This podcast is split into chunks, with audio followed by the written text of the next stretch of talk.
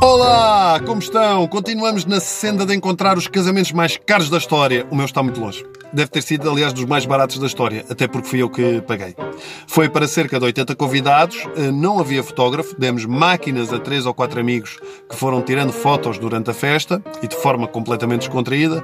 O copo d'água foi num restaurante no Montijo que gostávamos muito e muita gente a pensar: espetacular a vossa ideia, tipo, isto é super cool e, e tipo, super descontraído. E nós a sabermos que apenas fizemos porque, tipo, não tínhamos super dinheiro nenhum. Não é o caso dos noivos que seguem. Os indianos Vanish Amital e Amit Bhatia gastaram cerca de 60 milhões de euros no casamento. Duas vezes o João Félix. 60 milhões de euros no casamento. A festa começou com uma festa tipo recepção aos convidados que eram cerca de 2 mil. 2 mil pessoas! Isto parece um evento do Facebook. Quer dizer, se num casamento com 200 pessoas, um tipo já anda à nora para conhecer toda a gente do género.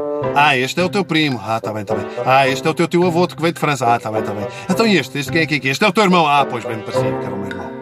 O convite de casamento foi enviado numa caixa de prata e tinha nada mais nada menos do que 20 páginas. Aquilo devia ser o acordo pré-nupcial. E na caixinha vinha também o bilhete de voo para Paris e o check-in num hotel que custava cerca de 400 euros por noite. Os designers não só desenharam e vestiram a noiva, como todas as damas de honor e toda a família. Melhor de tudo. Ora bem, isto era um casamento indiano, não é? Tinha de ter coreografias nas danças. E para isso contrataram um coreógrafo de Bollywood que ensinou e ensaiou toda a família. Para evitar que as fotografias viessem a público, os telemóveis pessoais foram proibidos, mas não houve problema, porque é porque os noivos forneceram telefones para toda a gente. Isto é de loucuras. Telefones, telemóveis, dados aos convidados. O máximo que um tipo traz no casamento é um charuto ou uma vela com cheirinho.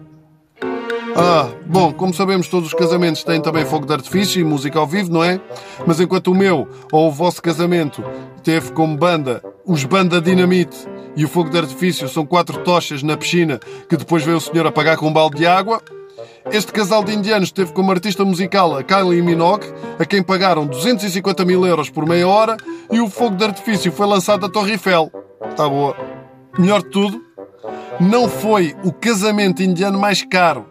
Ainda no ano passado, houve outro que custou cerca de 100 milhões de euros. E quem é que foi lá cantar? A Beyoncé, pá!